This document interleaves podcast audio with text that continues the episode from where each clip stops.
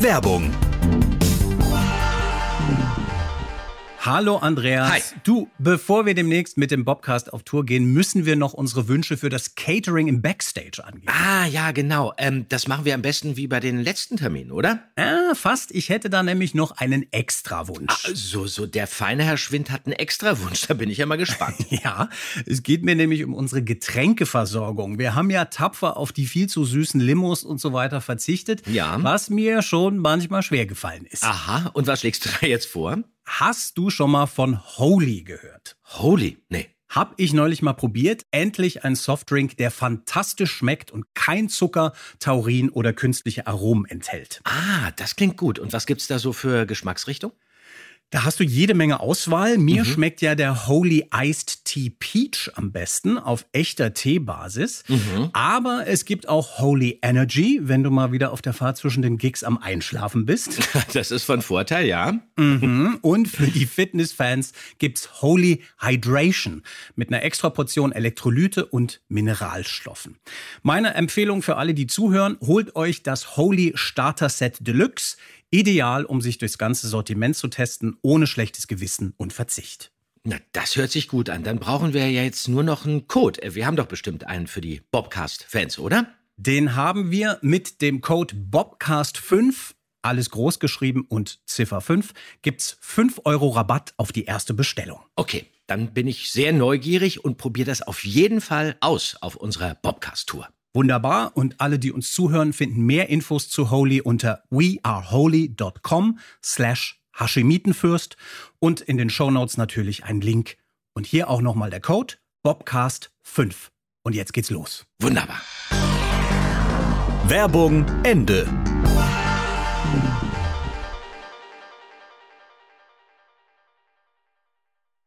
Die drei Fragezeichen.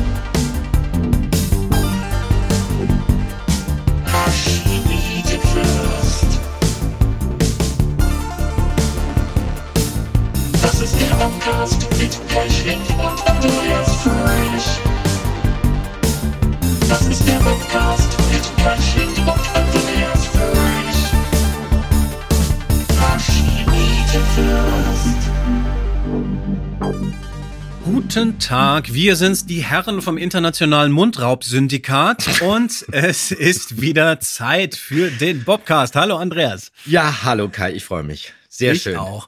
Folge 28 haben wir heute im Gepäck und auch wieder einen Gast, nämlich niemand geringeren als Sascha Dräger. Auf den freuen wir uns schon ganz besonders, den holen wir nachher dazu. Jetzt steigen wir aber einfach direkt in die Folge ein, würde ich sagen, oder? Und Natürlich, klar. Mit dem Klappentext. Die drei Fragezeichen. Und der Doppelgänger. Sollte es ihn wahrhaftig geben, einen zweiten Justus Jonas? Ian, der sich aus Angst vor hinterhältigen Gaunern auf dem Schrottplatz einquartiert hat, Ja. weiß nicht, dass er dadurch die drei Fragezeichen und vor allem sein Ebenbild Justus in große Schwierigkeiten bringt. Gefahr und Chaos lauern auf Schritt und Tritt. Justus wird an Ians Stelle von den Männern geschnappt und eingesperrt. Rätselhafte Botschaften, politische Intrigen über Länder und Kontinente, lebensgefährliche Irrtümer, lauter Ausrufezeichen, ein Gegner, der sich beinahe in der abgeschirmten Zentrale der Nachwuchsdetektive einnistet. Aber Bob und Peter beweisen, dass sie auch ohne ihren Chef richtig und überlegt handeln können. Eine wilde Verfolgungsjagd beginnt, denn es geht um Minuten. Ja, Wahnsinn, So. was man da schon alles erfährt. Der Mörder ist übrigens der Gärtner. Wie kann man denn sowas machen? Es ist, ist auch erstaunlich, dass man das in späteren Auflagen nicht geändert hat. Ja, Wahrscheinlich, weil man äh, sich früher nur das Cover angeguckt hat und nicht die Rückseite.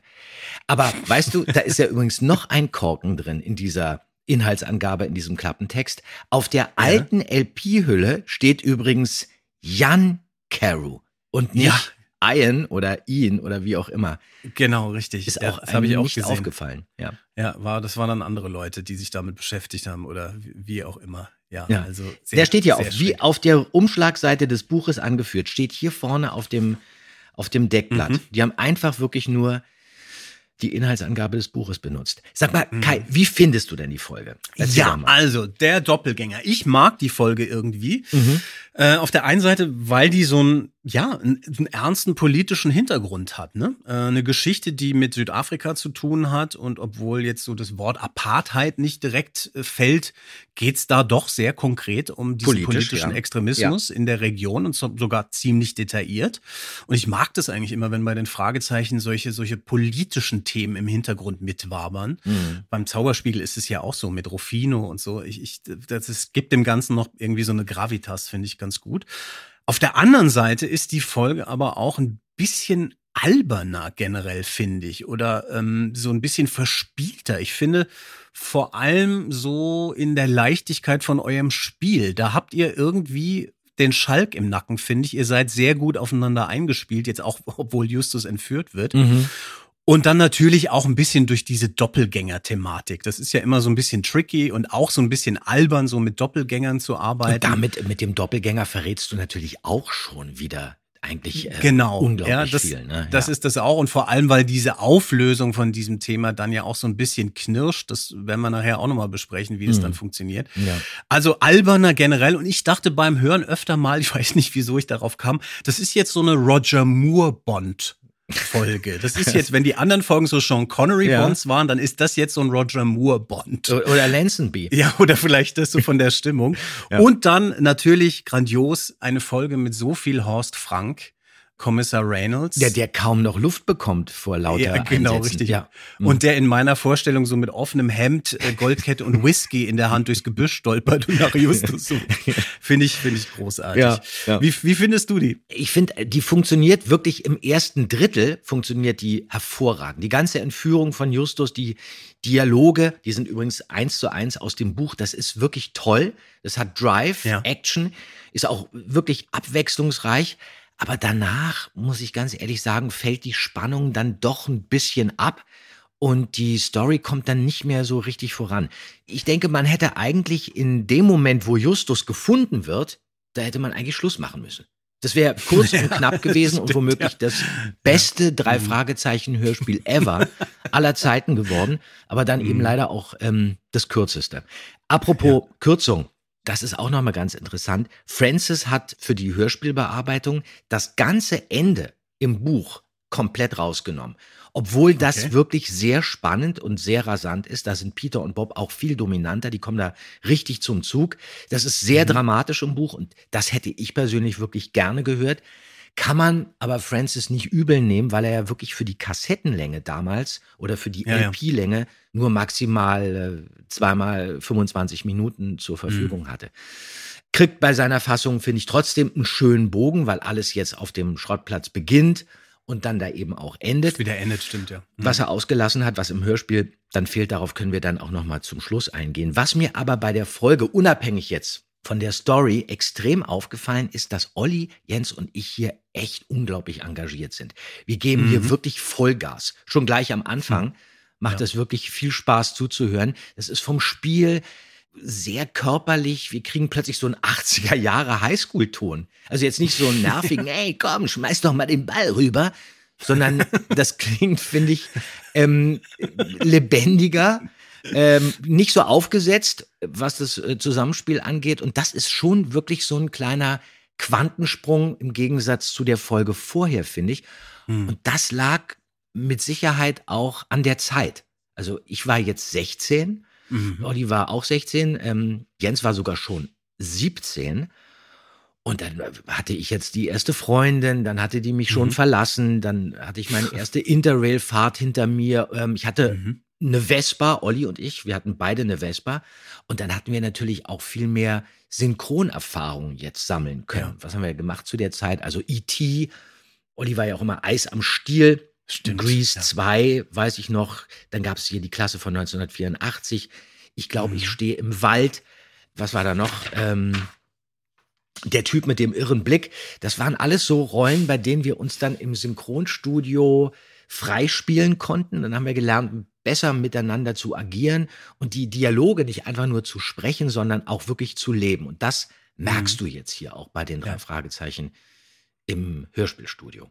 Ja, genau. Und es hat eine interessante Mischung aus professionellerem Sprechen und aber auch bisschen so eine Privatheit zwischen euch. Eine Ja, Vertrautheit, die Lust so zu spielen, also sich gegenseitig die Bälle zuzuwerfen, passt ja auch ganz gut hier mit den Tennisbällen gleich am Anfang. Das ist wirklich unglaublich lebendig Ja. und ähm, ist anders als vorher, finde ich. Das stimmt. Und das hat vielleicht was damit zu tun, du hast es schon gesagt, Zeit ist vergangen. Ich habe gerade noch mal geguckt, die Folge ist am 7. Juni 1982 erschienen, also Mhm. fast ein Jahr nach der letzten Folge.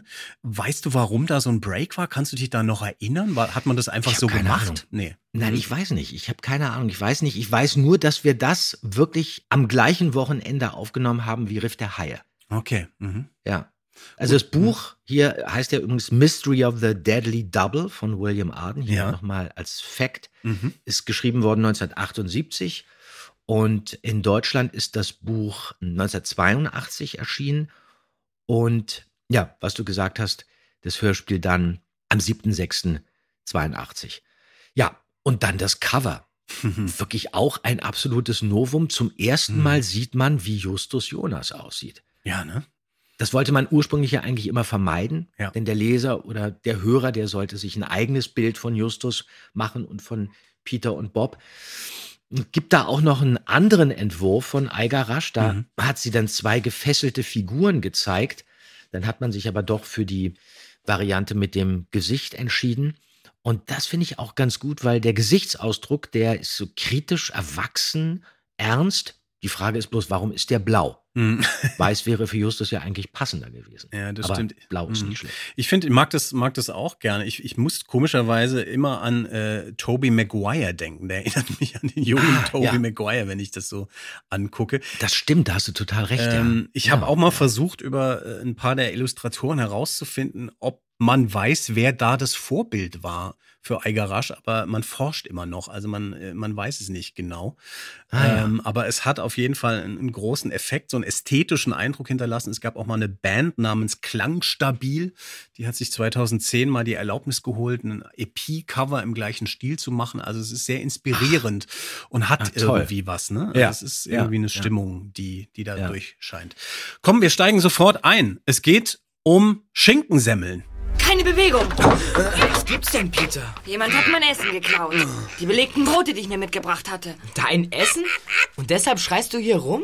Ich dachte, jemand sei dicht davor, das Geheimnis unserer Zentrale zu entdecken und dass wir uns deshalb nicht bewegen sollten. Deine Brote, Kollege? War ja nur Spaß, Justus. Aber abgesehen davon ist mir mein Magen schon wichtig. Ach. Allmählich bekomme ich Hunger.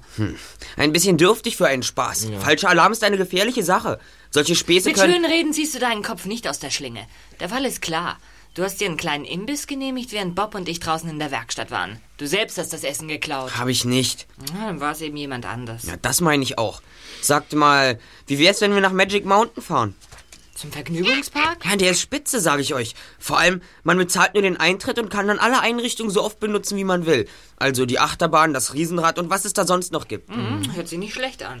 Dann ist also alles klar. Ich habe Morten schon angerufen. Er kommt mit dem Rolls-Royce. Mann, wenn wir so protzig vorfahren, müssen wir womöglich mehr Eintritt bezahlen. Bestimmt nicht. Kommt, mal sehen, ob draußen was los ist. Ja, gut, Justus. Vielleicht finden wir ja meine Schinkensemmeln. Diesen Satz von Bob finde ich sehr schön. Wenn wir protzig vorfahren, dann müssen wir möglich mehr Eintritt bezahlen. Das hat mich ein bisschen erinnert an was, was du mal erzählt hast, Andreas, dass es dir peinlich war, wenn ein Taxi dich von der Schule abgeholt hat Ja, und zum ja. Synchron gefahren Ja, ja. hat, weil du das so, so prollig fandest. Äh, Ja, ne, ich fand die angeberhaft, ja. Das mochte ich nicht so. Genau. Genau. Da gab es eine Parallele zwischen euch, so genau. Dann kommt ja die schöne, wird noch weiter gefrotzelt, äh, die Tennisbälle Wellen geworfen und dann gibt's äh, die Fahrt zum Vergnügungspark, die natürlich dramatisch endet mit der Entführung von Justus Jonas. Das ist ja mal ein Hammer, oder? Ja, Wahnsinn. Zwei Männer. Sie sind mit Pistolen bewaffnet. Raus, aber sofort. Kommt, wir steigen aus. Seid vernünftig, wehrt euch nicht. Genau das wollte ich euch empfehlen. Nun hören Sie mal, guter Mann. Wir wissen zwar nicht, was Sie. Still kein Wort, los! Stopft dem Dicken einen Knebel in den Mund. Wenn euch euer Leben lieb ist und ihr ihn wiedersehen wollt, dann fahrt uns nicht nach.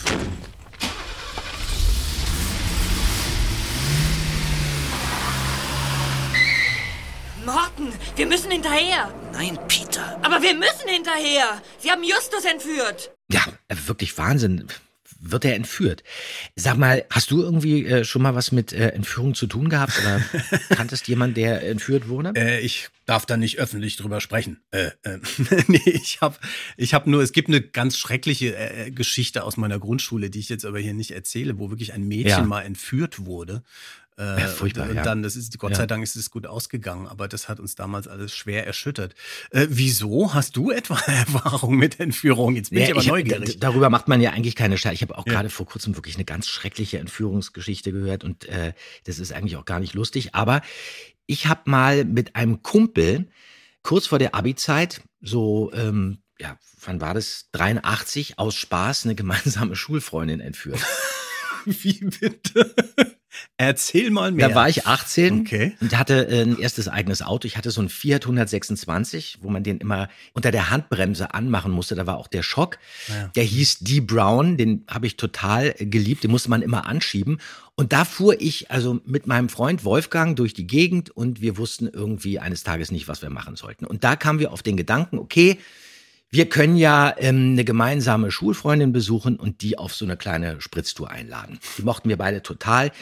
Die trug immer so völlig irre Klamotten, war auch ein bisschen verrückt und die hatte immer die besten Ideen. Also fuhren wir zu der hin, kamen dann bei der an, die hieß Ina, zu Hause in Klado. Und leider war die aber nicht da. Ihre Mutter sagte nämlich, ja, die Ina, die ist jetzt gerade aus dem Haus gegangen. Also würde zu ihrer Freundin Anna nach Charlottenburg fahren und Anna würde da an der Bushaltestelle auf Ina warten, an der Heerstraße. Gut, dann sind wir dann schnell hinter ihr her und kurz bevor sie in den Bus steigen wollte, das war der 34er damals, haben wir sie dann am Ritterfelddamm abgefangen und gesagt, okay, pass auf, Ina, du kannst ja bei uns mitfahren, wir fahren dich jetzt zur Heerstraße, damit deine Freundin Anna dich da abholen kann. So, Ina stieg also dann bei uns vorne in den Wagen, hatte sich wieder wild verkleidet und während der Fahrt im Auto nach Charlottenburg kam uns dreien dann irgendwie die völlig bescheuerte Idee, ich glaube, das war sogar Inas Idee, dass wir ähm, Ina ja fesseln könnten. Und als Paket verschnürt, das war ein Witz, eine Idee. Als Paket verschnürt ihrer Freundin Anna vor die Füße legen. An der Bushaltestelle. Super Idee. Sofort fing Wolfgang dann an, von hinten Ina im Auto mit irgendeinem Seil, was äh, ich da zufällig äh, rumliegen hatte, Ja, zu verschnüren zufällig. und zu fesseln. Ja, also wir haben sie, wir haben sie jetzt nicht geknebelt, aber wir haben sie ordentlich gefesselt. Und als wir dann 20 Minuten später an der Bushaltestelle an der Heerstraße ankamen, sahen wir schon von weitem ihre Freundin Anna, die ja an der Bushaltestelle auf sie warten sollte, haben die Tür aufgemacht und Ina aus dem rollenden Auto, es rollte noch, behutsam, also wir sind ganz langsam gefahren, in so einer großen Parkbucht abgelegt, da war so ein Taxistand, sind nicht ausgestiegen, haben die Tür sofort wieder zugemacht und sind dann mit Vollgas weggefahren mit quietschenden Reifen. So, Ina lag dann gefesselt auf dem Boden, auf dem Pflaster. Dann kam Anna an, hat sich total gewundert, okay, warum ist denn die Ina hier gefesselt? Das ist ja lustig. Hat Ina dann von dem Seil befreit, hat sie also losgebunden und ist dann schnell mit ihr weggegangen, zwischen den Häusern irgendwie verschwunden. So, bei dieser Aktion, als Ina dann aus dem Auto rausgerollt ist, hat sie aber leider ihr Portemonnaie mit ihrem Ausweis verloren. Das ist ihr aus der Tasche gefallen, das hat sie aber nicht gemerkt. Der Einzige, der das dann aber mitbekommen hatte, das war so ein Taxifahrer, weil da ja dieser Taxistand war. Und der dachte, Moment mal, das ist hier eine richtige Entführung. Das ist eine Geiselübergabe, weil der plötzlich auch noch irgendeine so eine andere Frau auftauchte, die äh, diese gefesselte Frau abgeführt hat. Und der hat dann das Portemonnaie von Ina eingesteckt, ist aber nicht den beiden Mädchen hinterher, die da verschwunden waren, sondern ist mit seinem Taxi meinem Fiat hinterhergefahren. Und der hat uns dann verfolgt, was wir aber irgendwie überhaupt nicht mitbekommen haben, bis er uns dann kurz vor der Avus von der Fahrbahn abgedrängt hat, sodass wir dann mitten auf der Straße halten mussten. Und wir dachten, ist der völlig irre, der Taxifahrer? Was ist denn jetzt los? Und dann ist Wolfgang ausgestiegen, auf das Taxi zugegangen und hatte beide Hände in den Hosentaschen. Und der meinte dann ganz laut zu dem Taxifahrer, ob er nicht alle Tassen im Schrank hat. Wieso drängt der uns jetzt hier ab, der Idiot? Und nun ist Wolfgang aber sehr groß und sehr kräftig und der Taxifahrer bekam plötzlich Angst. äh, weil der dachte, Wolfgang ist womöglich bewaffnet Ja. als vermeintlicher Entführer. Und dann ist der schnell weitergefahren, hat sich mein Nummernschild notiert, hat sofort die Polizei angerufen, woraufhin dann im gesamten Stadtgebiet von Westberlin nach einem braunen Fiat 126 gefahndet wurde. Ja. Und dann hat die Polizei natürlich Inas Mutter angerufen, weil da ja auch der Personalausweis gefunden wurde. Ja. Die wussten dann, wo Ina wohnt und die meinten so, ihre Tochter ist gerade entführt worden. Oh Gott. Ein Taxifahrer hat das beobachtet und zwei der Entführer sogar verfolgt, hat sich dann aber zurückziehen müssen, weil die eventuell sogar bewaffnet sind. So, dann ist der Mutter von Ina erstmal das Herz äh, in die Hose gerutscht. Ja. Die hat es natürlich überhaupt nicht mit Wolfgang und mir in Verbindung gebracht, hat dann aber sofort Annas Eltern angerufen und wusste dann, dass nichts passiert ist und die Polizei wurde dann auch informiert. Alles löste sich auf. Ich habe dann aber eine Anzeige wegen groben Unfugs bekommen und musste dann zur Strafe während der Schulzeit zur Polizei und mich erklären und der Hauptkommissar, der hat mich dann echt rund gemacht und hat gesagt, wie kann man denn nur auf so einen bekloppten Gedanken kommen? Der war dann aber auch noch ganz nett, war natürlich auch geständig. Ich habe ja alles eingesehen. Ja. Zum Glück habe ich jetzt nicht meine Visitenkarte gezückt. Hab gesagt, ich bin Bob Andrews, ich darf sowas.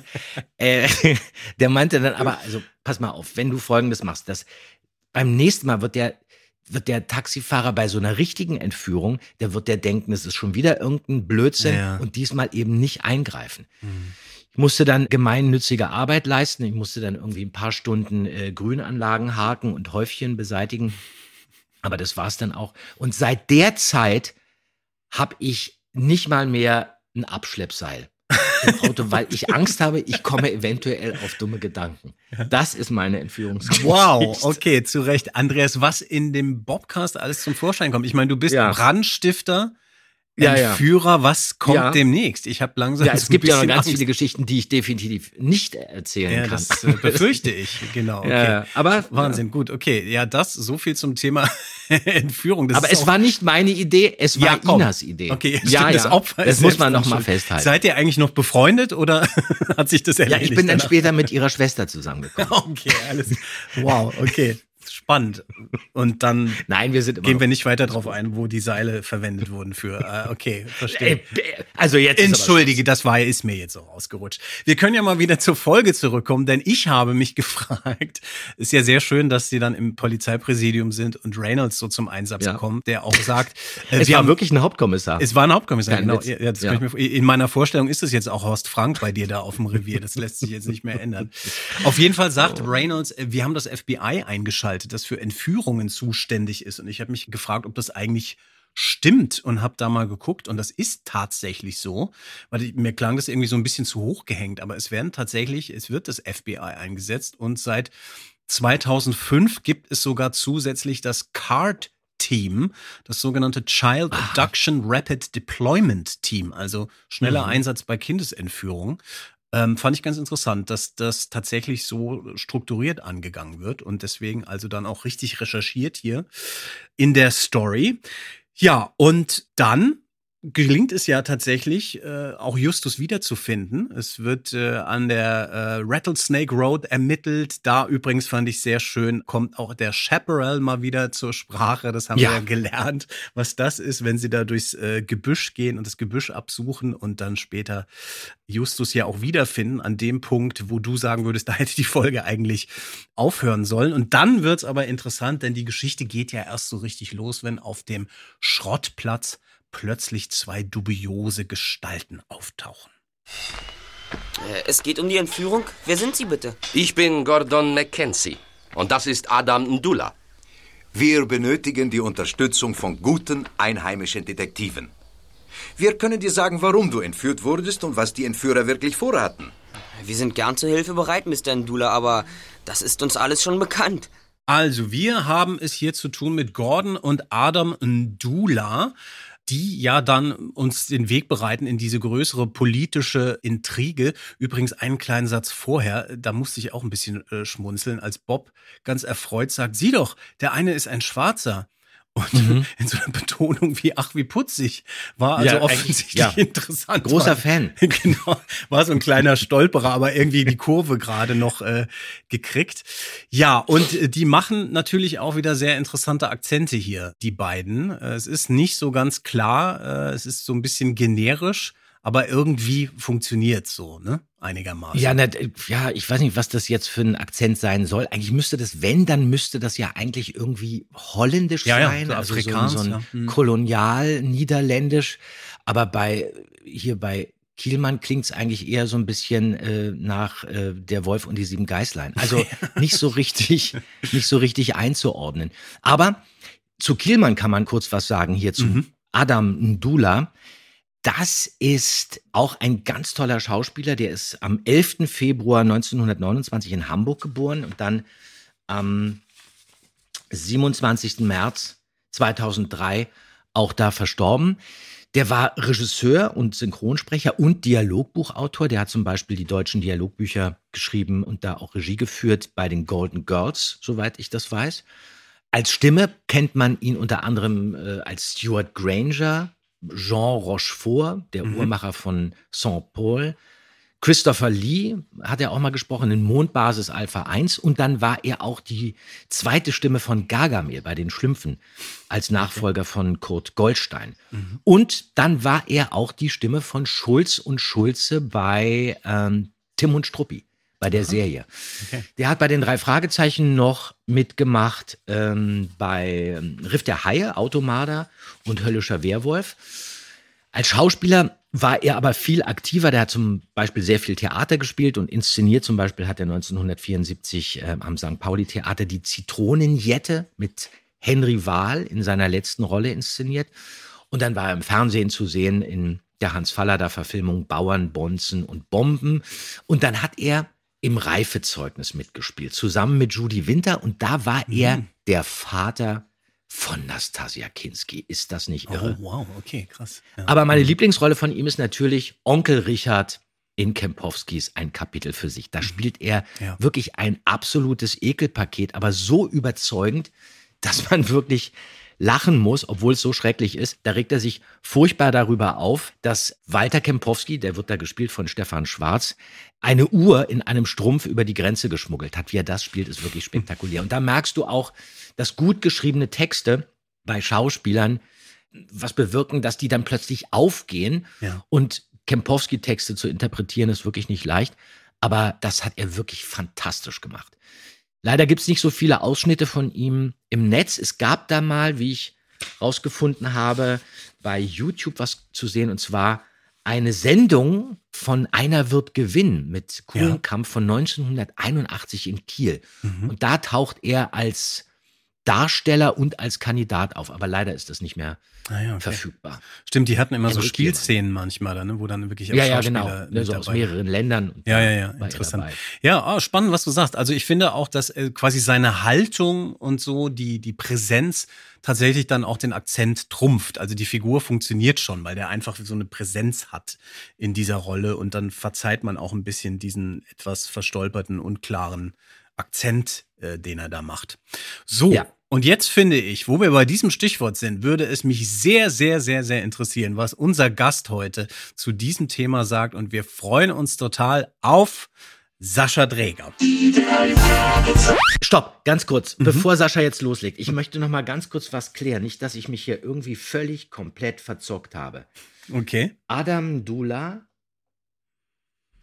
der spricht doch mit Akzent. Ist das richtig, Kai? Ja. Weil ich habe gerade im Kopf so ein Tourette gerade, was du auch immer hast, Ja. dass ich plötzlich Yarborough höre. Das stimmt aber nicht. Ach so, ne? nee, nee, nee, nee, nee, der macht das mit Akzent, auf jeden Fall. Also Der macht beide das mit machen Akzent. Das. Ja, ja. Also sowohl Schulzki äh, als auch der. Okay, sorry, ich störe jetzt nicht mehr.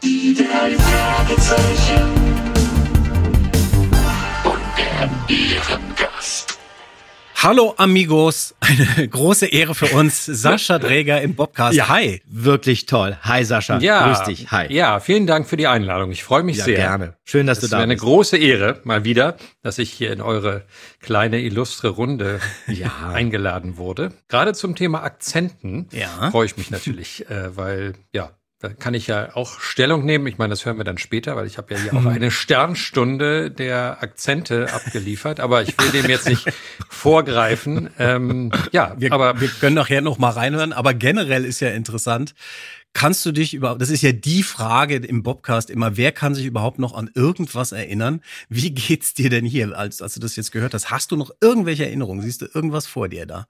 Also wirklich sehr, sehr, wenn überhaupt, sehr rudimentär. Also ich glaube auch, dass ich nicht mit euch zusammen im Studio war. Ich weiß es nicht genau. Doch, ich weiß du nicht, warst dabei. Ja. Doch, doch, du warst Ja? dabei. Ich, kann, ich Okay. weiß das sogar noch. Ich weiß sogar noch, dass du Was da hatte ich an? warst. Äh, Du hattest äh, Sneaker an und hattest ein blaues Hemd und das war unten mit zwei Knöpfen. offen. Stimmt, das könnte sein. Dann war ich das. Doch. Aber nee, dann war ich weißt dabei. du, warum ich das weiß? Du, ich weiß das nämlich, weil ich gerade vor kurzem noch mal eine Aufnahme gesehen habe. Olli Jens und ich und du und die gesamte Mannschaft von TKKG auf der Frankfurter Buchmesse 1985. Kannst Ja, du dich noch da, daran erinnern? Daran erinnere ich mich gut. Da waren wir alle zusammen immer. Wir sind auch oft zusammen im Taxi vom Ja. Flughafen zur Buchmesse. Ja, Jens genau. musste immer bezahlen. Äh, wir sind immer schnell ausgestiegen.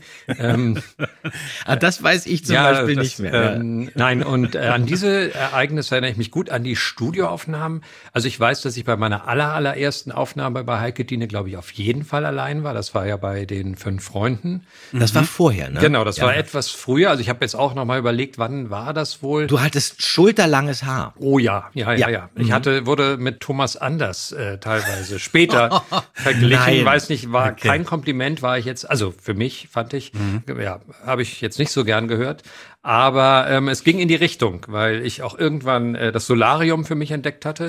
ähm, aber das war auch schon wiederum später noch. Ähm, ähm, also das war alles noch nicht zu der Zeit. Da war ich noch normal, als wir das aufgenommen haben. Nein, also wie gesagt, das erste war fünf Freunde, da war ich hundertprozentig allein. Da kam ja dann Mhm. auch die Idee von Frau Körting, dass ich doch in ihrer neuen äh, Serie TKKG, die sie da mal testen wollten, ähm, vielleicht einen Part übernehmen könnte, den Mhm. Karl, den Computer. Vielleicht, weil ich so gut lesen konnte, ich weiß es nicht. Mhm. Ähm, ja, und dann muss das relativ kurze Zeit später, muss, glaube ich, dieser Auftritt dann bei den drei Fragezeichen zum ersten Mal gewesen sein. Also es muss ja, glaube ich, Ende 81, vielleicht Anfang 82 gewesen sein. Das war, glaube ich, Hm. denke mal so Januar, Februar 82 müssen wir die Folge Ja. aufgenommen haben. Also du bist ja noch nicht im Stimmbruch, Sascha, hast aber definitiv schon TKG-Folgen gemacht gehabt. Aber Ja. übrigens interessant, was ihr, was ihr da gerade sagt, oder du, Sascha, dass auch du erstmal auf Karl bei TKKG warst, genauso wie Andreas ja erstmal eigentlich äh, Peter sprechen Peter, sollte. ja. Und dann wurde okay. nochmal umgedreht Ach. wegen Lesefertigkeiten. Ah, okay. ja, das, wusste lag ich. aber nicht daran, weil ich so gut lesen konnte. Naja, das wollte ich jetzt nicht Sascha, sondern genau das Gegenteil. Genau, der gegenteilige Ah, verstehe, verstehe. Ja, nee, bei uns war es auch so. Also bei uns wurde es auch gedreht. Ähm, Ja. Ich weiß nicht, wie es, ich habe das wahrscheinlich schon tausendmal erzählt bei euch. Das Problem war ja, dass man irgendwie vier Folgen oder wie viel wir an einem Stück gemacht hatten, als, also TKKG 1 bis 4 und man sich ja vier Folgen lang auf eine andere Rolle vorbereitet hatte. Naja, und dann so nach einer halben Stunde haben wir dann gesagt, äh, probiert das doch mal andersrum. Und ich glaube, nach einer Minute haben wir gesagt, genau, das machen wir so rum. Und ähm, Ah, okay, das ist ja wirklich genau das ja gleiche witzig. wie, wie bei den drei Fragezeichen. ja. Aber ist natürlich auch ein bisschen Prinzip Frau Körting, ne? Dann guckt man, was funktioniert und muss dann spontan quasi Mhm. sagen, nee, das funktioniert wahrscheinlich anders besser. So. Ja, du merkst dann natürlich, Ja. du hast eine Vorstellung, merkst dann Ja, ja. aber im Zusammenspiel, ach nee, Moment mal, das ist eigentlich, wir stellen es mal um, vielleicht klingt es sogar noch besser, Mhm. noch lebendiger. Mhm. Aber ich fand das interessant, Sascha, dass du sagtest, auch eben gefragt hast, ob du überhaupt mit im Studio warst. Denn ich habe Mhm. tatsächlich auch kurz gedacht, ist das geixt gewesen, äh, diese Mhm. Stelle von dir? Am Anfang vor allem. Später, als dann äh, Horst Frank noch dazukommt, dann fand ich, klang es sehr organisch. Hast du an den noch Erinnerungen? Siehst du den noch Oh vor dir ja. da im Studio? Ja. Oh ja, also nicht im Studio unbedingt. Also ich habe alle hier, die hier vorkommen in der in der Folge oder auch in Mhm. vielen anderen Hörspielen, ob das nun Andy von der Meden ist, ob das Henry Kielmann ist, über den ihr ja gerade gesprochen habt, ob Ja. das Rüdiger Schulzke ist oder Horst Frank. Ich war ja in Hamburg Synchronkind sozusagen nach meinem Umzug von Berlin und ich habe mit den allen äh, kennst viel du alle, ja, gearbeitet und Ja, äh, Horst Frank natürlich auch irgendwie auf irgendwelchen Partys dann später. ähm, äh, da war er in seinem Element auch immer wieder. Und ähm, ja, also ich habe zu allen eine oder von allen eine sehr, sehr starke Erinnerung und ähm, eben viel mit denen gearbeitet. Ich bin immer erstaunt, Andreas, wie viel du noch darüber weißt, weil wir ja bei den Hörspielen häufig ja nur wirklich kurz miteinander oder mit diesen Kollegen zu tun ja, haben. Ja gut, Und, ich, ich ja. weiß natürlich immer nicht genau, ist das jetzt an der Stelle, aber ähm, ich kenne die natürlich. Mhm. Die sa- saßen vor einem und dann Mhm. poppen natürlich, je mehr du dich damit beschäftigst, dann auch diese Bilder auf. Aber was du gerade erzählt hast, hast du eigentlich mal mit Peter Passetti zusammengearbeitet? Hast du den mal live gesehen? Nee, den tatsächlich Ach, auch nicht. nicht. Nee, also Peter Wir Passetti nämlich nicht. auch Ja, nicht. weil die Ja, Erzähler ja. werden ja immer äh, ne, getrennt aufgenommen. Also das war ist ja wahrscheinlich bis heute und bei allen Serien so. Ja. Also die Erzählersprecher, denen ist man ja wirklich so gut wie nie begegnet. Mhm. Ich weiß, wir sind einmal, hat jetzt damit nicht so viel zu tun, wir sind mal Justus Franz begegnet, weil der zu der Zeit auch irgendwie ähm, Im Hause Körting im Hause. Körting ein- Ja, und ja. ausging, genau. Und irgendwie hieß es dann plötzlich, wir nahmen gerade eine Folge auf, ja, da ist der Justus Franz gerade da und wir müssen jetzt unbedingt mit ihm was aufnehmen. Mhm. Und dann wurden wir ein Zimmer weiter deponiert und haben da dann unsere Folge aufgenommen, weil die anderen wieder ja. nach München mussten. Mhm. Und wir haben dann unsere Folge kurz, äh, ja, weiß ich nicht, im Gästezimmer aufgenommen und ähm, äh, Justus Franz war dann im äh, Studio. Aber es ist niemandem Ja. aufgefallen. Und glaube ich auch verjährt, also wenn jetzt jemand Ja. Ja, und das ist, man darf ja auch wirklich nicht vergessen, äh, wo wir jetzt hier durch die ganzen alten Fragezeichen-Folge gehen, dass natürlich auch bei den frühen TKKG-Folgen diese ganze Starparade an Leuten dabei ist. Ne? Also Thormann, Horst Stark, Mewis, Karl-Walter Dies, Genau die, sind, die die, tauchen da auch alle ja. auf. Ja, Äh, die haben natürlich ja. dann diese Rollen übernommen und deswegen habt ihr die auch alle an euch vorbeiziehen sehen dann da. Ja, Genau, genau. Wir natürlich als Fragezeichen waren ja auch bei TKKG, aber komischerweise Ja. waren wir immer nur die Bösen. Wir waren Genau. immer nur irgendwie die Verbrecher und Ganoven. Naja, weil, glaube ich, alle, die älter sind als CKKG, sind ja immer die Bösen. Also in, in der Serie fast. Ja. Also, Aber das ist doch ein gutes Stichwort. Du, äh, Sascha, du warst ja auch mehrmals bei den Fragezeichen dabei, haben wir schon erwähnt, glaube ich, kurz. Also Automarder warst du dabei beim Dreitag. Und dann eben, und ich glaube, das ist auch diese eine Sache, auf die du anspielst, Andreas, beim gestohlenen Preis mit Ja. dem tollen Rollennamen Bonehead, Sascha. Äh, da Ja. hast du ja auch das, das Hörbuch eingelesen zu, ne? Genau. Zu dieser Folge. Und da waren ja sogar alle TKKG-Sprecher dabei. Und ich weiß noch, wie verwirrend ich das als Kind fand, wenn da also die Hauptsprecher der einen Serie plötzlich in anderen Rollen in der anderen Serie dabei waren. Da waren alle vier dabei, ja. Genau, Mhm. alle. Gleichzeitig hat man damals aber auch schon, da kommt jetzt ein bisschen der Hörspiel-Nerd bei mir durch, so ein Bewusstsein entwickelt für, ach, da steht ein Studio dahinter. Das ist, das sind Gemeinschaftsproduktionen und diese Frau Körting, die macht das irgendwie. Ich war dann immer schrecklicher Klugscheißer auf dem Schulhof. Hattet ihr eigentlich ein Bewusstsein für die jeweils andere Serie? Habt ihr die irgendwie wahrgenommen? Also wusstest du, was die drei Fragezeichen sind und du, Andreas, was TKKG ist? Oder habt ihr das verschwamm das alles so? Also ich weiß nur noch, und das finde ich eigentlich ganz interessant, ich weiß, dass damals, als wir mit den drei Fragezeichen anfingen und die ersten Folgen gemacht hatten, da hieß es immer, ja, ja, die drei Fragezeichen, aber super erfolgreich sind TKKG. Die sind der absolute Kassenschlager. Und das war wirklich so. Also TKKG war am Anfang viel erfolgreicher als die drei Fragezeichen. TKKG habe ich selber nicht, ich habe ja die drei Fragezeichen auch nicht gehört. Ja. TKKG habe ich aber auch nicht gehört, weil ich ja eher noch zu dieser Hörspiel-Fansektion gehöre, die ähm, noch die alten Kamai-Hörspiele gehört hat und die Märchenschallplatten so aus den 60ern und 70ern. Ja, das geht mir ähnlich. Also ich habe auch immer gehört, äh, also Fünf Freunde habe ich gehört, glaube ich, mal so zum, wenn überhaupt, also davor eben, wie du sagst, auch diese ähm, Karl-May-Sachen, der kleine Ja. Muck, Märchen, Ja, Schallplatten. oh, Ein Hörspiel haben wir rauf und runter gehört, meine Schwester und ich, von äh, Heike Diene, Peter und die drei großen Fs. Ich weiß nicht, das, Das ist. ich noch nie gehört. Ja, äh, das Nein. ist, glaube ich, auch wirklich eine große Rarität. Peter Ja. und die drei großen Fs, also wirklich nur für absolute Nerds, äh, Kenner.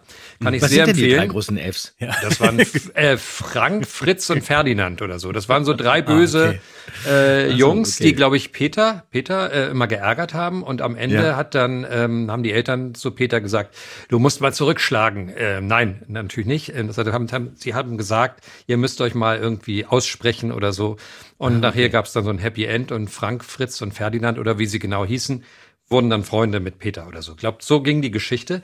Aber deswegen, also diese ganzen Serien, also Fünf Freunde und so weiter, habe ich ganz bisschen gehört, aber in erster Linie gelesen. Und ähm, es hieß, glaube ich, auch immer, dass also fünf Freunde eben mit Abstand das erfolgreichste ist. Dann gab es eben drei Fragezeichen so für die Älteren, aber so unter ferner Liefen und TKKG war eben fünf Freunden auf den Fersen, sage ich mal so vom Aber Erfolg. am Anfang, Ja. am Anfang, ich habe mit Frau Körting noch mal gesprochen vor kurzem und sie meinte, TKKG war das erfolgreichste am Anfang. Mhm. War wirklich erfolgreicher als alles andere zusammen. Ja, okay. Ja, ist wahrscheinlich auch vom Stil wegen dieser bundesrepublikanischen Wirklichkeit, so in der ihr euch da in Wirklichkeit in Anführungsstrichen, wo sich TKKG befunden hat, dass es so ein bisschen einfacher war und mit den Büchern, Ja. mit dieser Ästhetik, diese Ja, das war, Pelikan-Bücher.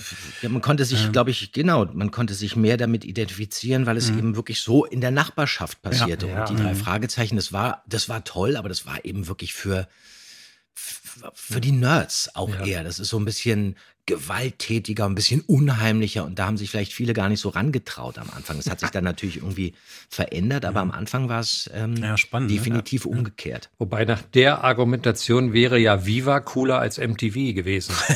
also ich glaube, also das kann man vielleicht eher vergleichen. Ne? Also Ja, ihr wart stimmt. MTV, wir waren Viva und das war natürlich irgendwie so ein deutscher Abklatsch eigentlich. Interessant. Naja, gut, ja, das stimmt, kann sein. Umgekehrt, du hast ja gerade schon gesagt, Andreas, und das finde ich auch interessant, weil ich mir das nochmal in Erinnerung gerufen habe, wart ihr drei ja auch in TKKG-Folgen zu Gast, manchmal Ja. auch gesammelt, Ja. vor allem in einer sehr umstrittenen Folge. Der Schatz in der Drachenhöhle, die ist sogar mittlerweile vom Markt äh, genommen. Nein. Ist ein bisschen eine eigene, eigene Geschichte. Weil Äh, ich äh, mitgesprochen habe. Du hast wieder jemand entführt äh, da und das war nicht Oh abgesprochen. Nein, nee, nee, da geht es um äh, das Z-Wort und Bevölkerungsgruppen, die in einer bestimmten Art und Weise dargestellt wurden. Und äh, ihr spielt aber Rocker. Olli hat den tollen Rollennamen Rainer Plotzka, habe ich nochmal nach, nachgeguckt. Okay. Wie war denn das? Also das ist ja eine Diskussion auch, ne? War euch das damals schon bewusst, Sascha, dass es bei TKKG nicht immer so politisch korrekt zuging? War das ein Thema oder hat man das damals noch nicht so wahrgenommen? Ah, das ist schwer jetzt im Nachhinein jetzt noch mal genau sich äh, zu vergegenwärtigen, glaube ich, wie wir damals gedacht haben. Heute ist es natürlich klar, wenn man sich das heute anhört, sagt man, oh, Mensch, ja, die trauen sich was oder so, also geht ja gar nicht oder geht ja gar nicht mehr oder ganz andere Zeit. Ja, also ich fand es eher immer schräg, dass äh, Tim oder damals noch Tarzan so extrem gewalttätig war oder auch so erfolgreich damit. Also dass er irgendwie sich einem Gangster gegenübergestellt hat, Ja. der ein Maschinengewehr auf ihn gerichtet hat und er dann einfach ja den überwältigen konnte mit einem Judogriff und entwaffnen konnte. Das war eigentlich das, was mir so hängen geblieben ist und dass die also diese Unkorrektheit ist mir Die damals wurde einem so erst später bewusst. Ja. Damals fand man das eigentlich toll, dass er das kann, dass er dazu in der Lage ist. Hm. Und natürlich auch immer dieses bei TKKG, dieses Ausweis, dieses Staatstreue. Zeigen Sie uns Ihren Ausweis, weisen Sie sich aus. Da erinnere ich mich auch drin, dass das immer sehr so, immer auf der Seite des Gesetzes, so wo man heute sagen würde, um Gottes Willen, Leute, nervt man nicht so ab ihr. Aber was bei dir, was ich ja auch immer sehr, sehr schön fand, ist, wie, wie selbstironisch du mit deinem Alter-Ego da auch umgehst. Also wir haben ja auch schon zusammengearbeitet bei der Oh ja. Ferienbande, also unsere Parodie. Du warst sogar mit uns auf der Bühne, hast dich sogar das getraut und da merkt man ja, dass du wirklich da echt mit einem Augenzwinkern äh, rangehst und das ist natürlich äh, auch gut. Muss man ja wahrscheinlich auch. Ne? Also auch, Auf, also bei meiner Rolle glaube ich auf jeden Fall und oder bei unserem Hörspiel und bei der Vergangenheit unseres Hörspiels denke ich auch und ich finde halt grundsätzlich muss man das also von beiden Seiten irgendwie mit einer gewissen Gelassenheit angehen. Also ich kann genauso wenig verstehen, wie sich Leute äh, darüber aufregen, dass da eben ein Disclaimer vorwegkommt. Gibt es ja auch Leute, die sagen, es ist eine Unverschämtheit, ähm, dass davor was gesagt wird. Das kann ich nicht nachvollziehen oder ist nicht meine Argumentation. Ich verstehe andererseits auch die andere Seite, ähm, dass man sagt, Mensch, das ist, äh, ist doch äh, damals so die Zeit gewesen und das kann man aus heutiger Sicht nicht so verdammen oder einfach canceln, wie man möchte. Also ich finde von beiden Seiten wäre da eine gewisse Entspanntheit und Gelassenheit ganz, ganz sinnvoll. Ja, und die Entspanntheit, die fehlt im Augenblick natürlich total. Also wenn man dann hört, dass die Welt der drei Fragezeichen aus so einem sexistischen Frauenbild und äh, dominierenden Männerwelt besteht und man dann eben wirklich Eltern rät, die drei Fragezeichen nicht zu hören, weil die Kinder verdorben werden könnten, da fasst man sich natürlich an den Kopf irgendwie, muss man ehrlich sagen. Also das kann ich dann eben auch irgendwie nicht nachvollziehen. Also bei den drei Fragezeichen irgendwie nicht. Entweder mag man das und man hört es oder man lässt es eben bleiben. Das ist jedem überlassen. Aber die Leute zu warnen, ist ja dann so, als ob man irgendwie äh, behauptet, Benjamin Blümchen und Bibi Blocksberg und äh, Pippi Langstrumpf würden jetzt zum äh, Anarchismus erziehen. Das ist alles so ein bisschen albern. Ich glaube, das ist bei TKKG ja noch viel stärker. Das habe ich auch gehört. Ja, dass, das ist noch vielleicht ein bisschen was anderes, ja. dass in Buchläden den Leuten abgeraten wird. Also wie du sagst, Ja. das können sie aber ihren Kindern heute nicht mehr schenken oder sowas. Also Ja, ist natürlich auch im Werk von Herrn Rolf Kalmutschak manchmal wirklich hardcore, was wie dargestellt wird und so, wobei man das ja auch geändert hat mittlerweile und anders läuft. Finde ich eine, eine interessante Diskussion, weil es ja da auch darum geht, wie wir mit Nostalgie umgehen. Ne? Auf der einen Seite hast du dieses Nostalgische, diese Erinnerungen, die man hat an die Zeit, an die Geschichten, an die Figuren und wie transportiert man die in die Jetztzeit. Da rumpelt es natürlich manchmal ein bisschen. Vor allem, wenn die Serien und die Geschichten weiter erzählt werden und es die Figuren immer noch gibt. Also eigentlich ja interessant, aber ich bin da echt bei euch mit dieser generellen Entspanntheit, zu der man da, glaube ich, äh, raten sollte. Du hast vorhin schon, das wollte ich dich nämlich nochmal fragen, im Prinzip schon gesagt, wie das dazu kam, wie du nämlich die Rolle bei TKKG bekommen hast. Also du warst sozusagen über eine Gastrolle bei den fünf Freunden. Hatte das was mit deinem Papa mit Wolfgang Träger zu tun, hab ich mich eigentlich gefragt, aber vielleicht ja dann nicht. Oder wie kamst du überhaupt zu Frau Körting ins Studio? Äh, Ja, na, das hatte natürlich ganz, ganz, ganz viel mit meinem Vater zu tun, insofern, als dass wir 1980 nach Hamburg gezogen sind und ich dann direkt in den Sommerferien während unseres Umzugs eine Hauptrolle im Synchron äh, bekam, meine erste Hauptrolle, also das erste Mal, dass ich das wirklich so wahrnahm als, oh, ich darf synchron sprechen. Vorher hatte ich mal so ganz kleine Einsätze in Berlin im Synchronstudio und in Hamburg ging es dann halt tatsächlich nach unserem Umzug 1980 los. Und weißt du noch, was das war, die erste auch, Synchronrolle? Natürlich. Also das war, wie gesagt, gleich eine, eine Hauptrolle in einer 26-teiligen Serie in der ARD. Matt und Jenny hieß die. Ah, okay. äh, Abenteuer im Ahornland. Das spielte 1850. Zwei Kinder, die irgendwie auf der Überfahrt von Europa nach Amerika von ihren Eltern getrennt werden und fortan eben Abenteuer erleben auf der Suche nach ihren Eltern und an ihrer Seite ein äh, oder zwei äh, äh, ja, Cowboys, hätte man früher gesagt wahrscheinlich, also zwei Herren, äh, die sie begleitet haben. Und äh, das war meine erste Rolle. Und witzigerweise habe ich da eben schon kennengelernt Peter Kirchberger, der eben einer von den Begleitern Ja. war, und Hans Sievers. Und ähm, Ah, okay. Alexandra Dirk war meine Partnerin und so stieg ich also ins Synchrongeschäft ein, so von Ja. 0 auf 100 gefühlt, also gleich eben mit einer äh, Riesenrolle. Großen Rolle, ja. Und dann rief Heike Diene, glaube ich, so alle Monate mal beim Studio Hamburg an und fragte, ob es neue Kinder, frische Stimmen gibt, sozusagen. Ja. Und ähm, so wurde ich dann dorthin, äh, hat sie vielleicht auch, mein Vater hat ja damals wahrscheinlich auch schon bei ihr gearbeitet. Und dann haben sie wahrscheinlich gesagt, hier der, der Sohn vom alten Träger ist jetzt auch in Hamburg, den kann man auch mal einsetzen. Und so kam ich dann das erste Mal zu ihr. Und ich glaube eben schon direkt bei der ersten Begegnung hatte sie dann gesagt, Mensch, das lief ja super. Da können wir doch mal äh, eben mit der nächsten Serie, äh, kannst du doch mal da den durchgehende Rolle übernehmen. Und Okay. ich fühlte mich natürlich extrem geehrt, weil ich äh, Europa, wie gesagt, eben kannte von meinen Märchenplatten und von Peter und die drei großen Fs. Natürlich, Und, ja. äh, war, ähm, ja, war sehr, sehr stolz. Du sag mal, Sascha, du hast es ja gerade vorhin erwähnt, du warst, bist eigentlich Berliner, du bist ja in Berlin geboren. Mhm. Ja. Und dann bist du 80 nach Hamburg oder 81. Mhm. Haben wir uns eigentlich gesehen in Berlin in den Synchronstudios? Kannst du dich daran erinnern, dass wir uns da schon mal in Berlin über den Weg gelaufen sind? Also ich, ich wüsste es, glaube ich, ziemlich Ah, sicher, okay. weil es ist tatsächlich so, ich habe, also in Berlin habe ich, sag ich mal, zwischen acht und zwölf, dreizehn Jahren habe ich eigentlich keine wirkliche Rolle gesprochen, weil mein Mhm. Ja. Vater damals ja auch schon in Hamburg war. Überwiegend hat er in Hamburg gearbeitet und Ja. ich hatte keinen Bezug eigentlich zum Synchron in Berlin. Ich wusste, es gibt dies und dies Studio und so weiter, weil mein Vater da früher gearbeitet hatte. Aber ich war da äh, in meiner gesamten Jugend vielleicht zehnmal im Studio. Also das Mhm. war nicht so wie heute, wo die Kinder ewig äh, nachmittags nach der Schule in den Studios sind und ein- und aus. Weil ich mich an deinen Vater in Berlin aber wirklich Mhm. auch noch gut erinnern kann. Also Mhm. zum Beispiel so Aufnahmesessions bei Paula Lepa, da war er dabei, das weiß Mhm. ich auch noch ganz genau. Und ich fand ihn immer, ich sah dann immer Woody Allen vor mir und fand das sensationell. Da habe Mhm. ich sehr verehrt, deinen Vater. Ja, das ist doch wirklich, wir müssen wirklich auch mal kurz drüber reden. Er taucht ja in dieser Folge auch mit nur einem Als Satz Billings. eigentlich auf. Ja. Und wir werden ihn auch nochmal ausführlich äh, würdigen hier im Bobcast, denn Ja. er wird ja später auch nochmal eine größere Rolle bei den Fragezeichen spielen.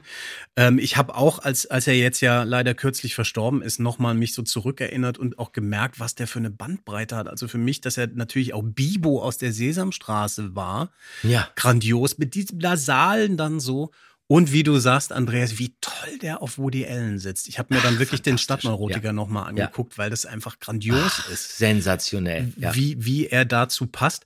Du hast ja dann auch, Sascha, wirklich mit ihm zusammenarbeiten müssen. Also bei TKKG natürlich als Kommissar Glockner.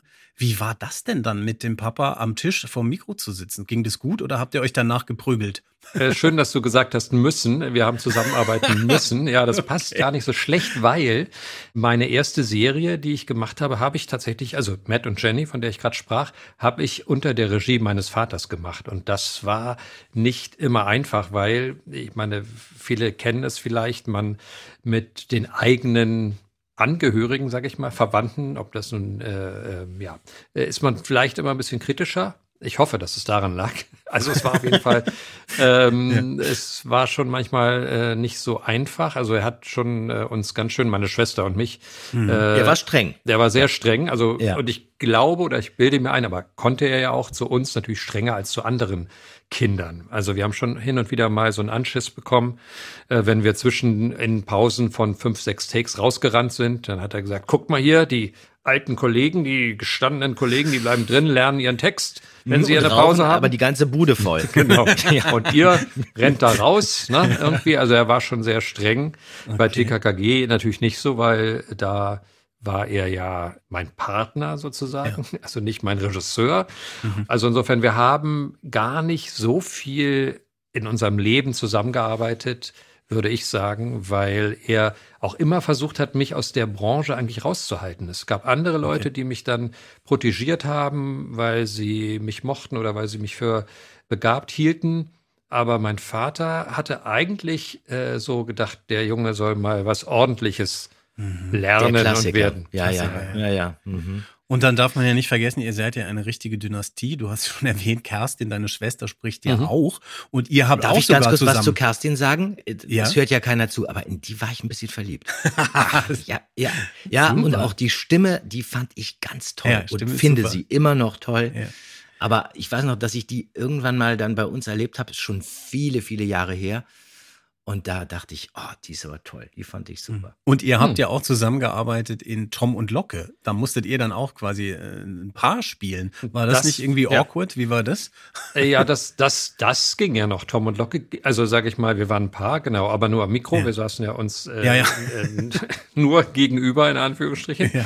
Alles andere haben wir hergestellt, äh, in der Fantasie sozusagen. Aber Kerstin und ich haben tatsächlich mal ein Pärchen gespielt. Das war irgendwie, weiß ich auch nicht, sehr einfallsreich von der Produktionsfirma, glaube ich. Das war irgendwie so, äh, glaube ich, für den Otto-Versand, so ein Imagefilm oder so für irgendwie so Superbesteller oder weiß ich nicht. Ähm, und da hat meine Schwester mitgespielt als Tochter von der Mutter Beimer aus der Lindenstraße, Marie-Louise Marian, glaube ich. Ja. Und ich war dann, weil irgendwie, ja, jetzt brauchen wir noch einen Freund für die. Ah, komm, hier, den nehmen wir den Bruder. Äh, Ihr seht euch ja auch nicht so ähnlich, dann kann er ja den Freund spielen zu dem Mädel. Da warst Und- du der Freund von Kerstin? Da war ich der Freund, dann mussten wir uns auch Nein. küssen auf den Oh. Mund. Nein. Ja, und das war für uns beide äh, sehr, das, das war weird, also wie man heute sagt. Also, Traumatisiert bis heute, aber ihr versteht euch noch gut. Also wir verstehen uns blendend. Warum habe ich die Rolle eigentlich nicht Ja. bekommen? Du warst zu teuer. Nee, ich habe Dagmar gedreht. Du hast Dagmar Schwester. gedreht mit deiner Schwester. Allerdings wart ihr da ja tatsächlich wirklich Geschwister. Das ist ja nochmal ja. gut gegangen. Oh Gott, das wäre ja was gewesen. Ihr Lieben, lasst uns mal wieder auf diese Folge zurückkommen, denn ein paar Sachen haben wir hier auch noch auf dem Zettel. Ich habe mir hier notiert, der merkwürdige Hotelchef Ember, lieber Andreas. Ja, Was können ja, wir denn über Ember. den noch sagen? Ja, Das ist eine Spitzenrolle. Hubert Mittendorf. Ganz kleine Rolle nur, bleibt aber wirklich äh, sofort in Erinnerung. Und der war wahrscheinlich wirklich nur bei einem einzigen Termin bei Frau Körting in der Agnesstraße, weil das ist noch eine Folge, die wir in der Agnesstraße aufgenommen haben. Der war noch in Riff der Haie dabei und TKKG 17, die Doppelgängerin. Komischerweise auch zur gleichen Aha. Zeit eine Doppelgängerfolge ist da aufgenommen worden. Und dann war er, wurde ja auch schon erwähnt, auch in Applaus für Bille und Zottel dabei. Aber das wurde wirklich alles nur an einem Tag aufgenommen. Und ich weiß von Frau Körting, dass der äh, Mittendorf, der hat sich selber bei ihr beworben. Und der ist im Studio eigentlich gar nicht großartig aufgefallen. Ich weiß, der war da. Und die Rolle wird in dem Buch auch ganz anders beschrieben. Das ist ein kleiner, hagerer Mann mit kariertem Jackett und hat dann wahrscheinlich auch eher eine dünnere Stimme. Und der Mittendorf, der klingt ganz anders. Der klingt so ein bisschen wie ähm, Gerlach Fiedler mit äh, Ja, Hühnerkeule genau. im Mund. Sehr bassig und wirklich sehr schwer. Und ähm, leider lässt sich von ihm auch überhaupt nichts im Internet finden, keine Vita. Ich weiß nicht, was mit dem war oder was mit dem passiert ist. Ich weiß bloß, IMDB spuckt Folgendes aus. Der hat 1977 im Schlangenei von Ingmar Bergmann mitgespielt, Was? also nicht synchronisiert, sondern mitgespielt. Mitgespielt, okay. Und ich weiß noch, als mh, wir im Studio waren, tauchte der plötzlich auf. Und irgendjemand meinte, hey, du, sag mal, kennst du den? Nö, was ist mit dem? Der hat bei Terence Hill mitgespielt. Und ich, Terence Hill, großer Terence Hill-Fan, war ich damals. Wie, in welchem Film denn? Ja, der hat mitgespielt in Mein Name ist Nobody. Und da war ich natürlich sofort hellauf begeistert, denn den Film kannte ich wirklich fast auswendig.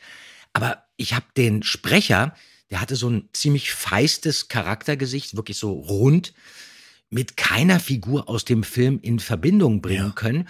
Und leider habe ich mich dann auch nicht getraut, ihn zu fragen, weil ich dann natürlich Angst hatte, dass ich irgendwie wieder eins auf den Deckel bekomme, wie damals von Franz Josef Steffens im Studio mit äh, Barry Lyndon. Und erst viel später ist mir dann klar geworden, jetzt weiß ich, welche Rolle der da in dem Film gespielt hat mit Terence Hill. Er ist der Schausteller auf dem Jahrmarkt, der von Terence Hill den Kuchen ins Gesicht Ach, bekommt. genau. Und dann kommt Terence ja. Hill zu ihm und sagt zu ihm, ich hoffe, die Beißerchen stecken alle in der Kauleiste. Also so ein richtiger reiner Brandsatz. Ja. Und das ist Hubert Mittendorf. Und den erkennt man aber auch deswegen nicht, wenn man den Film auf Deutsch guckt, weil er in dem Film Mein Name ist Nobody eine andere Stimme hat. Und zwar die von Friedrich Bauschulte, unserem Professor van Dusen. Ja, richtig. Aber mit der Stimme hätte er sich auch selber synchronisieren können, Ja. denn die ist ja wirklich großartig und unglaublich markant und die bleibt hängen. Ja, genau. Und es war eine schöne Farbe hier äh, am Ende nochmal. So, und apropos Ende, wir haben es vorhin schon angeteased, jetzt finde ich, müssen wir wirklich nochmal reinhören in dieses abstruse Verwirrspiel in der letzten Szene, wo sich Ian und Justus quasi äh, gegenüberstehen und äh, angeblich nicht auseinanderzuhalten sind. Die Gangster. Fred und Walt. Die Extremisten und Kindesentführer. Na, na, wer wird denn so unhöflich sein und uns als Gangster bezeichnen? Bleibt schön stehen, sonst schieß ich. Und jetzt komm her, Ian Carew. Wir machen eine kleine Reise. Nein, ich gehe nicht mit.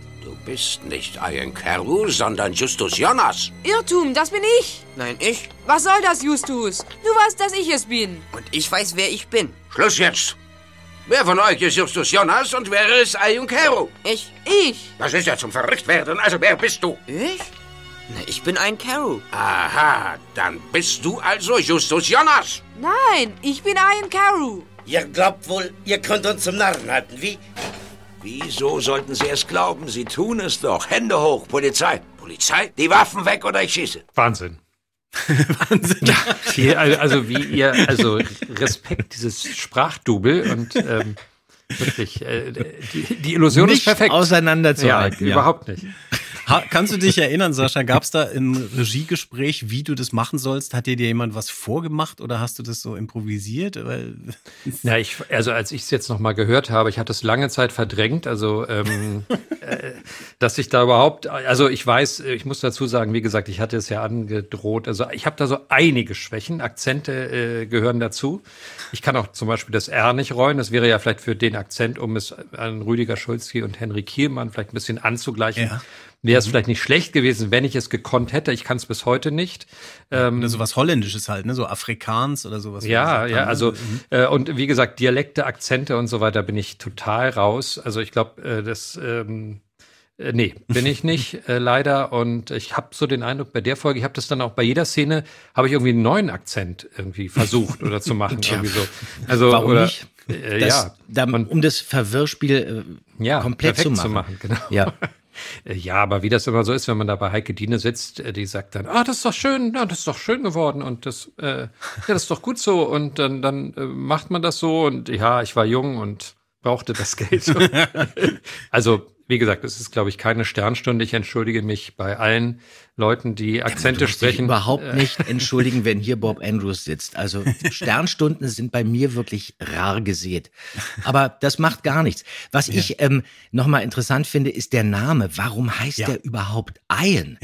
Der heißt ja, Ja. noch nicht Ian. Mhm. Frau Körting hat aber, Kai, das, Ja. du siehst es hier im Ich seh's, Skript, genau, auf dem Deckblatt, Ian Carew hingeschrieben. In Lautschrift so. ne? Mhm, Also es wurde Und geklärt. wir in hatten ja jetzt hier Mhm. auch, du bist ja, tauchst ja demnächst wieder auf als Iron in Yacht des Verrats. Das haben wir jetzt schon aufgenommen und da hatten wir natürlich das Problem schon Genau. wieder mit Iron und da haben wir es so geregelt, dass Bob dich dann mit Ian begrüßt und dann sage ich aber gleich darauf, okay, ach ja, bei euch ineinander sagt man ja Iron.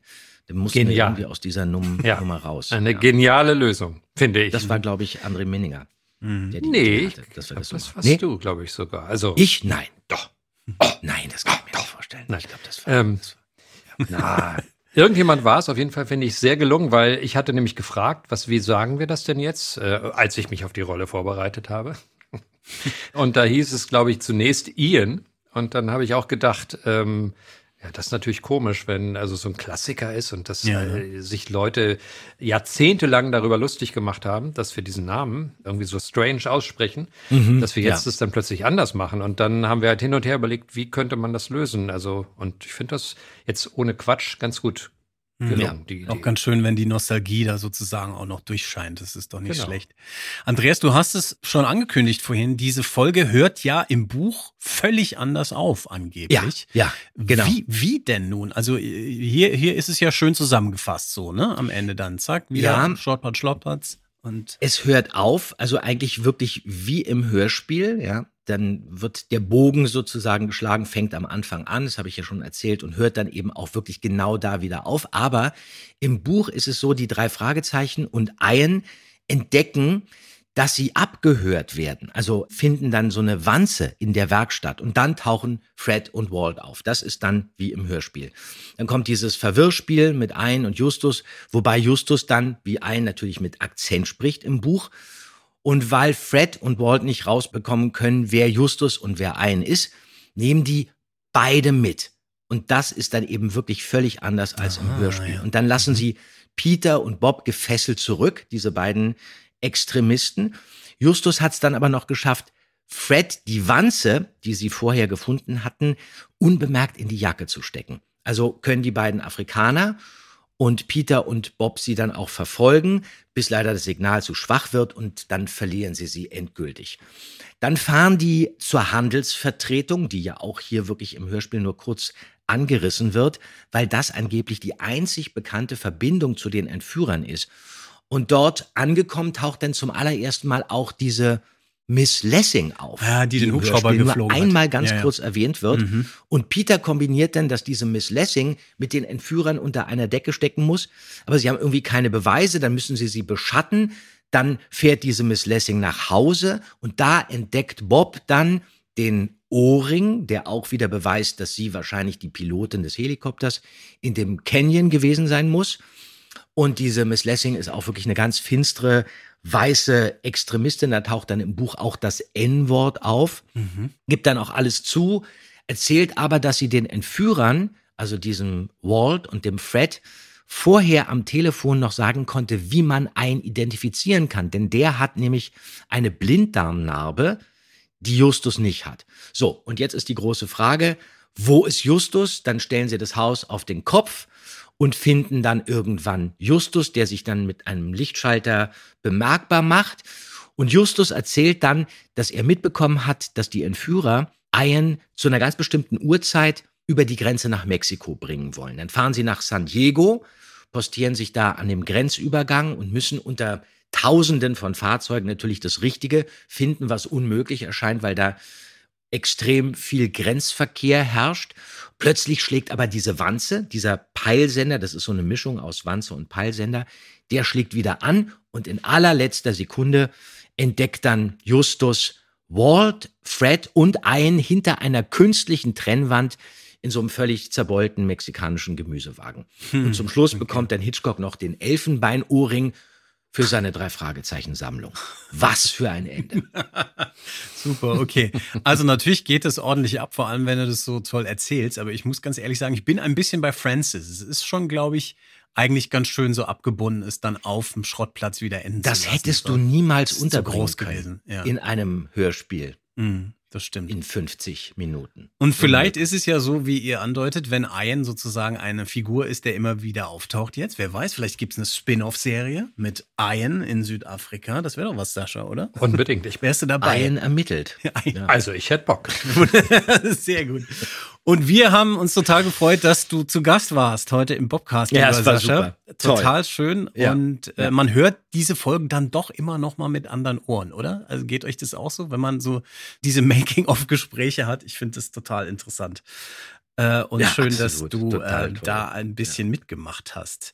Gut, in diesem Sinne. Ja, danke für die Einladung. Gerne, jederzeit wieder. Bis bald und wir sagen Tschüss und hören uns dann wieder zur nächsten regulären Hörspielfolge, Folge 30, das Riff der Haie und freuen uns jetzt schon drauf. Macht's gut, bis dann, tschüss. Ciao. Danke, ciao, tschüss. Die drei Fragezeichen. Hush, eat it first. Das ist der Podcast mit Pechling und Andreas Fröhlich.